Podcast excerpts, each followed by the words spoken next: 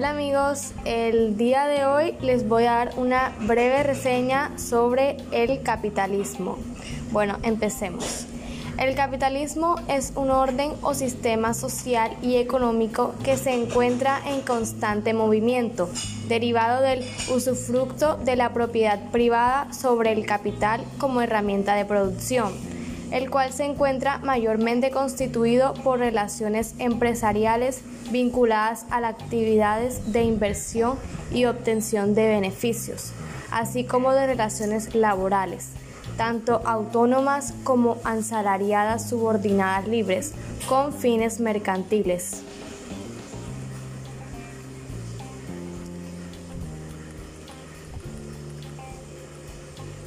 En el orden capitalista, la sociedad está formada por clases socioeconómicas en vez de estamentos como son propios del feudalismo y otros órdenes premodernos.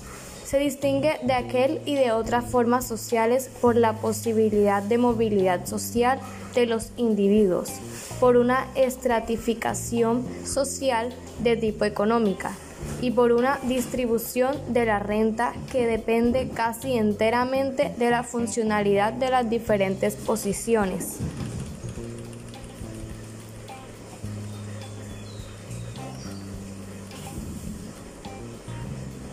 A inicios de las civilizaciones, la economía se desarrollaba primitivamente con trueques, en donde los excedentes de las personas se intercambiaban por los de las otras el sistema funcionaba para satisfacer las necesidades de cada individuo, aun cuando para llegar a esto se necesitaban muchos intermediarios.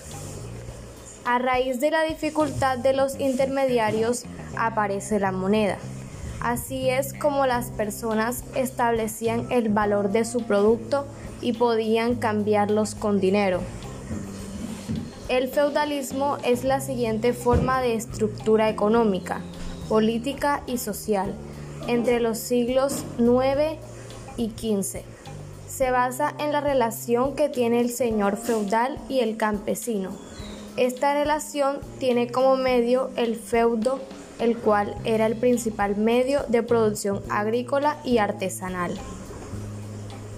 Como sustitución del feudalismo,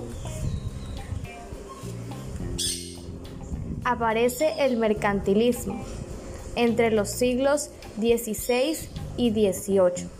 La principal idea que caracteriza el mercantilismo es que la riqueza de un país estaba medida por la cantidad de metales preciosos que éste posea. Esta idea lidera el hecho de que los países restringieran importaciones y fomentaran exportaciones.